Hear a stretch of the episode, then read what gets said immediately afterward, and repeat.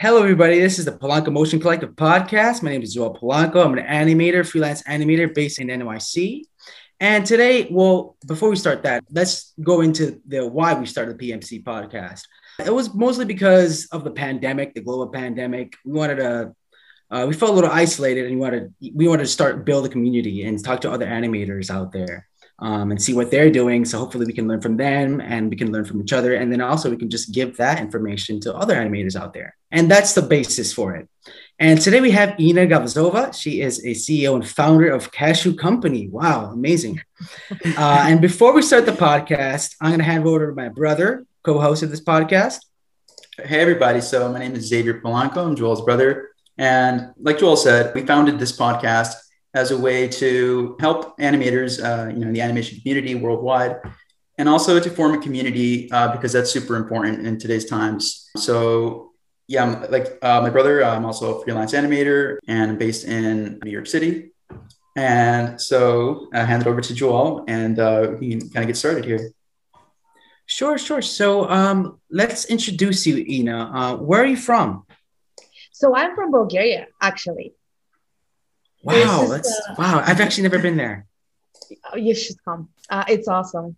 Just let me know if you come. I'm gonna take you to some awesome places. okay. we, we have a lot of stuff. Nice. Great, great. Um, so what did you study over there or um yeah, actually, uh, yeah, I studied in Sofia. This is the capital of Bulgaria, but I don't have a degree in animation, uh, which is weird. Oh, okay. I didn't wow. study animation at all. I was like in the uni, we were, I was in a cinema class. So cinema and arts, kind of, that was the the, the thing that I was specializing in. But uh, by then, I was already doing some animations and so i just quit. Okay. Yeah um yeah actually i have like i'm still technically studying there. I just need to take a lot of exams and i don't even know if i have the right to take these exams just because it's been like five years now. Wow. Um, but okay. yeah it, i got very busy with the studio um, with client work and stuff like that and so there wasn't really I didn't find really a lot of meaning there. So I just stopped going. So that's interesting because actually Xavier and I don't even have a formal degree in animation. We actually studied fine art. Oh. Everything has to yes, do with drawing, exactly, painting. Exactly. Um, we made some animated films, some shorts, but we don't have a formal degree in animation. But we've always been interested in it. Um, yeah, but that's that's interesting. Did you guys uh, used to do like um, traditional type animation stuff? We did do hand drawn animation. That's where we started. It's analog. Toon Boom and um, so a little bit of Photoshop, but mostly Toon Boom. Uh, and slowly we've been going into um, digital. Yeah, that's very interesting because uh, they didn't like in in my class we didn't study animation at all. It was just film basically. Okay. Um, you know, like shots and how do you structure, um, you know, script stuff like that. So it's just purely just film. Um, okay, that was it. Okay, cool. So where do you work? Do you have like uh, global clients from, from like you know all, all over the country, or is it mainly just like uh, from Bulgaria or? Oh yeah, actually, um, actually we don't really work with Bulgarian companies a lot. Um, maybe That's less than one percent of the clients. Yeah, maybe just less than one percent of the clients are from Bulgaria. Um, but yeah, mostly we work with uh, uh, like US clients, um, we have actually a presence in Canada as well. My business partner, he's from Montreal, so like some of like how the team is there, and so uh, we mostly work with US and Canadian companies. And yeah, I mean, we we don't have like we're not really you know I'm not we're not really only working with US and Canada, but this is where most of our uh, clients are from. Uh, we work with uh, European um, companies as well. So it's not strict, strictly for there, but uh, yeah, indeed, most of them are from from the US and Canada. But uh, let's take a little, let's take it back. Um, have you ever done an internship before? Like before, you know? I didn't actually, but like I can, I did something that might be considered an intern uh, internship, but it's not exact, not really. Um, what I mean is that when I started back then, I was doing um, projects for like super cheap rates. It was just super cheap. I was like doing like animations for a couple of bucks, like um, I don't know, thirty dollars or something for a whole video. And obviously, I was just a beginner, and so my uh, capabilities weren't that that much so i can you know cover my expenses stuff like that I was very young when i started uh, about like 15 or so uh, started working with clients so i was living with my mom so it was easy for me to just just keep doing what i'm doing and it was very fun for me. Um, so it wasn't i didn't ever uh, been an internship but yeah when i started it was very very kind of tough for me to just um, you know start selling what i was doing for fun. And so i started super cheap with some super cheap rates and then slowly and slowly where, i started building it. Where did you find these clients oh yeah it was uh, actually online like through all these freelance platforms um, you know fiverr upwork freelancer mm-hmm, um, mm-hmm. and i was just applying for jobs um, and then sometimes uh, they accept it. I really wanted to to work with companies from all over the world. I didn't want to just just work with only Bulgarians. Mm-hmm. Uh, and the other thing was that back when I started, it was it was not very popular. Uh, the explainer videos and the these type of animations that I was um, looking to create, mostly like explainer stuff and work with characters and things moving and and all of that.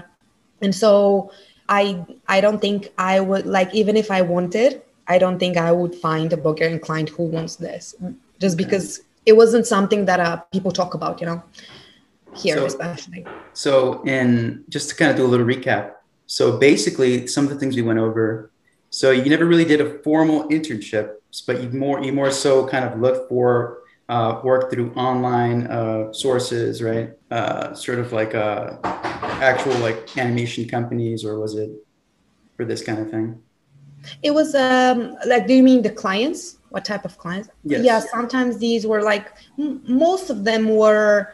Uh, it was a long time, uh, probably like six years ago, so don't really fully remember. But from what I remember now, these were like small business owners, uh, but they wanted something cheap, something not that important, not really to put on the website, just hey for years. It was just mostly about small stuff like animating an icon or some, I don't know, Facebook post or like a video they they put like in their store, their store screen, something like that. Uh, like mostly that type of uh, of clients. I don't believe I had any agency clients back then when I started it was okay. Yeah, okay, awesome. And then and then you also kind of said that you were kind of you undercharged for this work initially.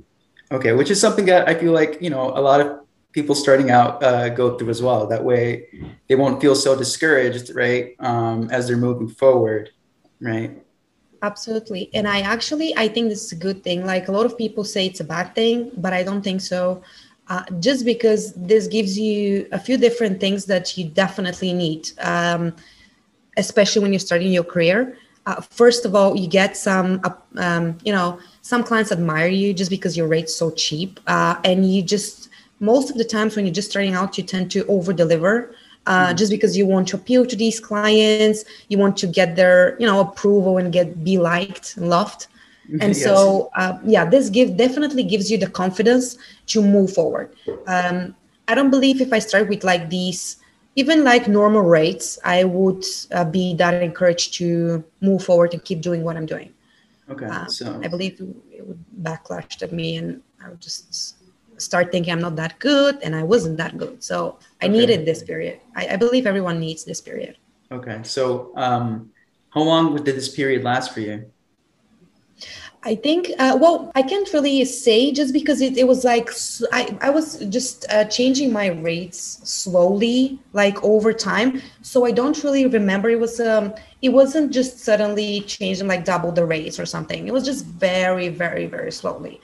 It was maybe, maybe I changed the rates like uh, with a couple, like 10%, 20%, maybe to, within like, I don't know, like two, three months, every, every two, three months and then it just slowly started to come together uh, and i needed to hire more artists and stuff like that. So i then needed to you know register the company and all of that. But it was very slowly like and i continued to slowly increase these rates as okay. i was going. That's awesome because what's really inspiring about your story is that you went from someone who didn't study animation who never did a formal internship and then you kind of started off, you were undercharging, and then boom, you have uh, your own uh, awesome company. So at what point did you, you know, what actually was the inspiration behind that, you know, for for your company? At what point did that happen? Um, it's actually a funny story, um, just because. Uh, okay, so I, I can tell you why I started doing animations and then why I formed the company, just because these two are related. But I decided to start my company because of my mom. Actually, um, she's a you know I um, she's a single mom. I mean, she raised me, and then we were sometimes struggling, you know, uh, with everything, like keeping up with the bills and all of that. Yes. And so at some point we were like, fine. My mom was working three jobs at the time, and so I wanted to help her out. But at the same time, I was very rebellious teenager. I was, um, you know, I like I was awful. Um, and then she wanted me to help her out in the house, like do the vacuum, I don't know, like stuff like that, normal okay. stuff. But then I wanted to go, and I was I was actually a basketball player, a tennis player. I, I, was playing tennis, basketball. You know, uh, I think um, what else? Like I danced, like hip hop dances, stuff like that. Anyway. I was very active, and so I didn't want to do the vacuum that day. And she was like, "If you don't do it, I'm not gonna give you money to go out." and I'm like, okay, so I'm gonna make money on my own, and I'm just gonna do whatever I want to. Uh, and so I, um, I just I started typing online uh, stuff like because back then I was um, filming some stuff and editing them. Before I started animation, I was also a videographer. I was, you know, like filming some stuff, some weddings, stuff like that, but just for friends, family. It wasn't something really um, that's uh, serious. I was also vlogging at the time. I was kind of pretty famous, but that was a different story. But anyway, um, I loved like videos and editing them and doing some cool stuff with them. And so I typed online something like um, I don't know, like uh, video editing. If people were um, you know looking for video services, I would have found that in the results. Uh, and so um, I saw a few platforms like Fiverr, all of that. And then I started applying to these jobs and I started actually as a videographer. And then um, my mom was just very angry at me because I didn't do the vacuum. And then, uh, yeah, that kept up. That uh, I mean, I kept refusing to do it. And mm-hmm. then suddenly one day I got my first order. So that was very very nice. exciting. I was like, look at this, look, I'm not gonna do it again. It was something like 10 bucks or so. Like yeah. I was so proud of myself. That's but yeah, good. that's that's how it all started. And then basically the other like the rest of the story is not that interesting, but I just needed someone to help me out with the designs because I'm not a designer myself. I was using some pre-made assets to create these cheap animations. And at some point, clients started to ask me for like more complex stuff that I couldn't okay. do yeah, and I just needed a designer. And then from there, uh, I met Miguel, uh, my uh, business partner. Uh, we started working together. We worked for like five, maybe four, four years, four years, just as freelancer to freelancer. You know, that okay. type of stuff. Yeah. Nice. Awesome. Yeah. Uh, you know, before uh, you continue, we're going to just go a little bit backwards just to kind of clarify the timeline a little bit. What is Cashew Co? Like, why did you call it that? I just wanted to create some, like, I just wanted to make a name that's super short, easy to remember, doesn't really mean anything. Uh, I mean, the, just the name. Um, I just wanted to, yeah, think of uh, something that is not a word, um, you know, like, like Tinder uh, or like Skype. Um, short, sweet, and easy to remember. Um, that's there's there isn't really a big story behind it. Mm-hmm. Um, I just wanted to make it, yeah remember, like easy to remember. Okay. Um, so your website says that you specialize in explainer videos, and like I think your LinkedIn also says that uh, you tend to work with tech companies. Um, uh, correct me if I'm wrong. Is that true? Yeah, yeah, absolutely. Mm-hmm. So why did you choose explainer videos? Um, as a as a something to you know that your company you know does yeah it's just like basically like for the explainer videos it's mostly just because that's that's what we um, when i founded the company when i started selling these animations that's what we've been doing uh, from the very start uh, mm. explainer videos short animations like 99.9% of the time that was uh, what uh, companies were hiring us for.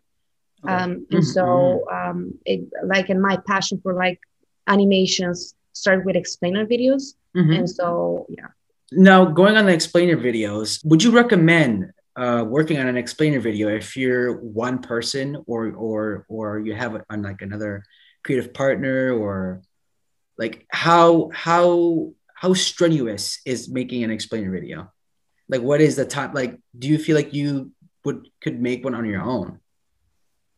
You can. Uh, you mm-hmm. definitely can, but um, you need to be a designer and an animator at the same time. Mm-hmm. For me, that's not the case. Uh, I'm terrible at design, um, and I I'm actually not really animating at the moment. We have two two people in our team that are animating for like client work, but yeah, technically you, you can. Uh, if you're a freelancer just starting out, uh, yes. Um, but then if you want to, you know, at some point you have to specialize in something, uh, whether that's design, animation, it can be voiceover, it can be colorists, like, you know, these people choose the covers like the companies. But it can be very hard for someone to work on like the whole explainer video if they don't have a team behind it, if it's something more complex mm-hmm. uh, to create. So do these clients, do these clients, um, do they work with a script or or usually do they want the uh, the the studio or the agency that they hire to create a script and just create the whole thing for them? It depends. Most of the times we take care of the whole thing from the script uh, to the strategy. By the way, we also we also do video marketing, and so mm-hmm. when we create the video, we want to market it, place it on the right platform, and promote it so the client can get the result they were hoping for and the ROI. Um, so, but yeah, to answer your question, sometimes they have something in mind and we create a script based on uh, just the points that they want to mention, like okay. the most important things. Uh, but most of the times, we just want to uncover what's the goal, um, what are the objectives of the video, what they're trying to achieve with it, and then we come up with a script. That's the better um, alternative here, just because our team gets involved from from the get go. When you started Cashew.co, was it just you or did you have anyone else on, on the team? It was me and Miguel. Okay. You, okay. And where did you meet Miguel? Uh, in one of the platforms um, that we, I believe it was Fiverr, uh, back when we worked like, um, it was actually like when we started the company, I still felt like we were a bunch of like just because yeah, we had a few par- partners for like voiceover and stuff that were on con- contract but uh, yeah, it at the start it felt like just two freelancers starting out. I, we don't know what, um, but yeah, yeah, it was just me and him. I bet. Okay. Ooh. So now let's kind of move into uh, your rates. Like, what is your standard rate? Before we go into that, Joel, let's go a little bit more into the team. Um, okay, because, sure, sure. Because you started out, it was you and it was Miguel, and then you started to add on more people. Yes, absolutely. So we just started. Me, I was animating. Miguel, he was designing. Um, we had, yeah, we uh, we worked with a few freelancers for script writing, voiceover. We were still offering the, the full package back then. Um, and then after that, the next person we hired hired was Etia. Uh, she's from Canada as well. She's an animator and a designer, still currently working um, for our company. Um, so yeah, we needed some help with the designs and the animation as well. And so she she um, she does animation and she's a great illustrator as well. And then uh, we had to hire another designer because we were yeah um, just finding it hard to keep up with the project. Um, and then and then we hired another animator.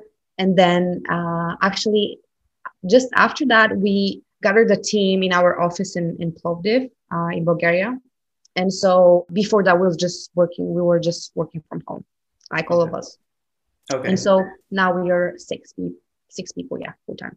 So they, uh, when you when they when you started out hiring uh, the your um, designers and things like this, were you hiring them on as independent contractors, or were they like on a, on a salary? Or some of them are on salary. Some some of them we um, yeah are, are on contracts uh, were back then. Then the things kind of changed a little bit over the years, and now most of them are on like it's actually half of them are on contract, half of them full time salary. Um, but it depends.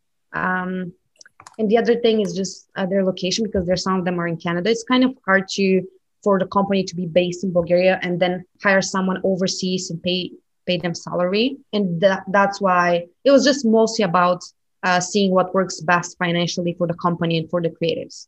Okay. So at first, what did it look like more uh, at first?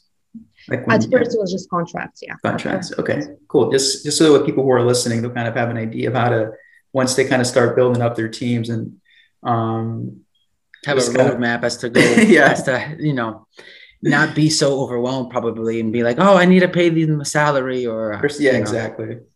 Um, okay. It's always a good idea just to hire a freelancer, see if you get along, the job gets done, and then you can always like you know communicate that with him. And exactly. Cool. Uh, so cool. We're touching on a lot of cool stuff, and which is great because I feel like um, you know, I feel like you're just like a natural leader. Um, you kind oh. of have like a, it's true, you're achieving an objective with a team and kind of just putting a team together. Uh, so that's like, uh, which is great. It seems like you're just naturally uh, gifted in this area. So hopefully people listening will be able to gain some of that uh, afterwards. Um, Thank you so much. You're welcome. All right. So what is your standard rate? I actually looked at your website and um, where it says contact or something like that and um, I think the lowest is 1K. Is that correct for a project? Yeah. An estimate? Yes. Uh, it can start at a thousand, um, although most of the times it's like a lot more than that. Uh, but yeah, for super simple stuff, it can start at a thousand. Mm. Um, and so what can it, what would a client get for like a thousand? You know, a ballpark. What what like what would you think? the way we form the price is slightly different. So um, I can uh, explain how the pricing works just roughly if we to so I can so you can get a sense of where I'm going with that. Mm-hmm. Uh, but basically, to give you an idea, normally when we jump on a call with a client, we are really focused on the outcomes. So what is this video going to do for them? And so imagine if you're just starting out, you're a startup, you don't have a lot of, you're just one man show, you don't have a big budget, you don't have a team, you don't have anything uh, I mean, you obviously have a website or something somewhere to place video.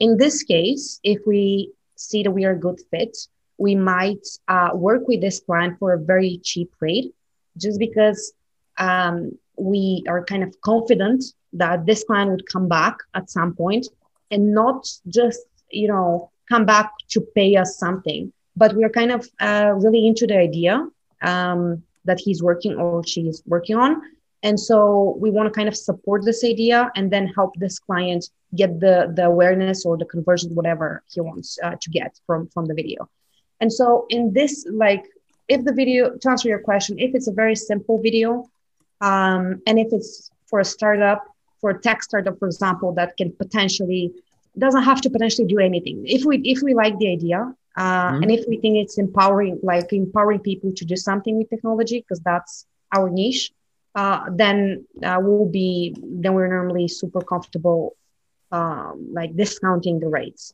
Mm-hmm. And then on the other hand, if it's a big company, um, like you know, with established brand, all of that, the risk is way higher now uh, because mm-hmm. we need mm-hmm. to be, um, you know, on brand. If it, it, like what I'm trying to say is that if we screw up, it, it will cost a lot of maybe millions, maybe billions of dollars for someone to fix it and mm-hmm. if the risk is higher, um, obviously the price is higher as well. Mm-hmm. So no, yeah, it depends. Uh-huh, uh-huh, it depends. Yeah, it's that I can understand that. Yeah, definitely depends. But I'm I, we always like to answer uh, ask these questions because sometimes people have you know different opinion, and it's also good to talk about money when you're an animator because well artists in general don't like to talk about money, and I feel like that's a great thing. I feel like that's we need to talk about money. Yes. Um, yeah, uh, because it's it's just people learn from situations where they feel uncomfortable, like talking about, um, and think that's a great thing. Um, so you said that I like that you said niche, right? Because we actually never went over that. So how did you discover that, like your niche? It was it was a great experience for me. I'm on a program. Uh, my business coach uh, Matt Essen, he helped me find my niche. He's from the UK, his website is mattessen.co.uk. I can recommend this uh, whole program to everyone. Um, and obviously he works like with a certain types of creatives okay cool uh, great but yeah Thank he's you. helping yeah small um uh, yes small agent small medium agencies or freelancers get And- more in the creative industry And just to have an idea, uh, when did, exactly did you uh, start um, with start working with Matt Essen? Was it in the beginning with uh, Miguel, or was it a little after that? oh no no no it was actually this year this year Okay, this year. I mean, Okay. okay okay. Okay. But yeah so yeah uh, it was one of the in one of the sessions that we had with matt um, and we were talking about how to specialize how it, that's super super important i'm um, a big fan of that but yeah and uh, he asked me a bunch of questions and i answered them and i kind of figured it out by myself but with his help obviously uh, but questions he asked were, were Mhm. some like around what bugs you in the world what inspires you what is one global kind of uh, cause that you can com- like uh, you're passionate of solving. So say for example hunger global hunger it can be um, i don't know the pollution something like that. And so with this um, series of questions i was able to kind of answer it by myself. I was like i love technology I, I hate that it's not that accessible to everyone for example the vr i'm very passionate about vr and stuff like that and so, for example, artificial intelligence or like VR stuff, they can be, I mean, you, you can basically do pretty much anything in VR. Yeah, it can be integrated into hospitals. It can be, I mean, you can teach people to uh, fly an airplane, whatever, like just on top of my mind. But it's kind of bugging me that it's not really, people not really using it that much these days uh, yet. Um, and so, yeah, that's what I found the niche. Awesome. Great, great. Uh, so moving on to the rates, um, a less interesting topic. no, it's actually pretty interesting. uh, do you charge hourly rate or a day rate? Oh no, we I don't we don't charge any of these. Like we Okay. normally charge fixed rate uh, for the whole project. We calculate it upfront. We have some boundaries, uh, like certain number of revisions, uh, certain type of animation from the get go, from the strategy session. That's one of the first steps. And so we know what they want. Uh, we know how they want it, like um, what they want to achieve.